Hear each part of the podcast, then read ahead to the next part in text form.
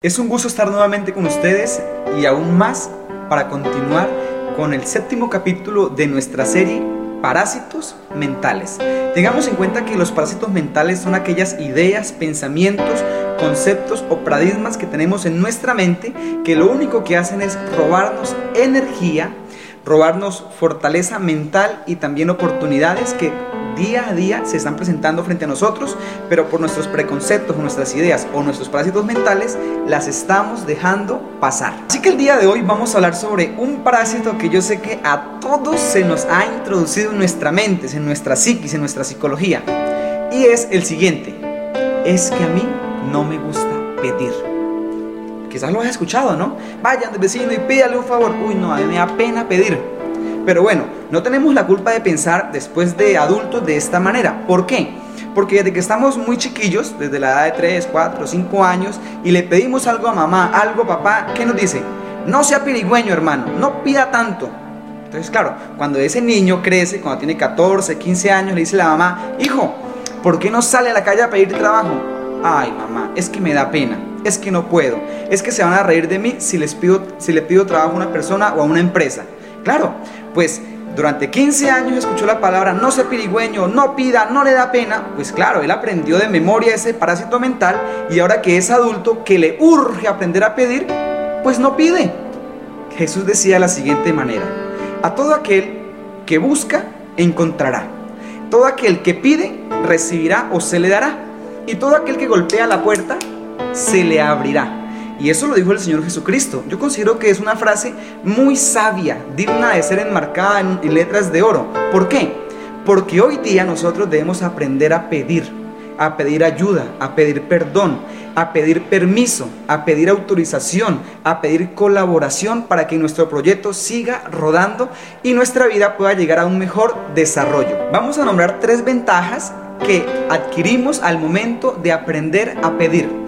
Número uno, cuando aprendemos a pedir, se aumentan nuestros contactos. La lista de amigos crece, la lista de conocidos crece. ¿Por qué? Porque yo voy donde un amigo le digo, ay, viejo, hágame un favor, necesito que me colabore a realizar un trabajo de diseño gráfico que es que yo no sé. Y él me va a decir, Fabio, la verdad, yo tampoco sé, pero tengo un amigo que se lo voy a presentar y él sí le puede ayudar. Ahí ya estoy adquiriendo un nuevo contacto para mi lista de amigos o de colaboradores. Así que tengamos siempre en cuenta las ventajas de aprender a pedir. Segunda ventaja. Si aprendes a pedir de la forma correcta y adecuada, hallarás más oportunidades de crecimiento y desarrollo. Y cuando digo crecimiento y desarrollo me refiero a todas las áreas del ser humano, la parte física, la, la parte mental, la parte emocional, la parte espiritual y la parte social. Así que anímate a partir de ahora a pedir, aprende a pedir, pide, pide, pero también ten en cuenta algo, que si tú pides debes de estar dispuesto a dar a dar de tu trabajo, a dar de tu tiempo, a dar de tu creatividad, a dar de tus ideas y también de tus proyectos. Y la tercera es, te ayuda a crecer y a ayudar a crecer a los demás. Qué bonito, ¿cierto? Cuando tú aprendes a pedir, tú vas a crecer espiritualmente, emocionalmente, socialmente, pero también vas a ayudar a crecer a otras personas. ¿Por qué? Porque quizás tú vayas a pedirle a alguien ayuda o colaboración y esa persona dice, ah, ok, sí, yo te voy a dar ayuda, pero también necesito que tú me enseñes eso que sabes para yo también iniciar a emprender mi proyecto de vida. La Madre Teresa de Calcuta decía lo siguiente, nunca permitas que nadie se acerque a ti sin que al momento de irse se sienta mejor persona o más feliz. Queridos amigos, es momento de aprender a pedir. Es momento de eliminar ese parásito mental que nos han inculcado en nuestra mente de que es que me da pena pedir y es que no voy a pedir. Recuerda, si este video te gustó, dale un like. Si crees que alguna persona aún no sabe pedir, compártelo. De seguro le va a ayudar mucho a esa persona.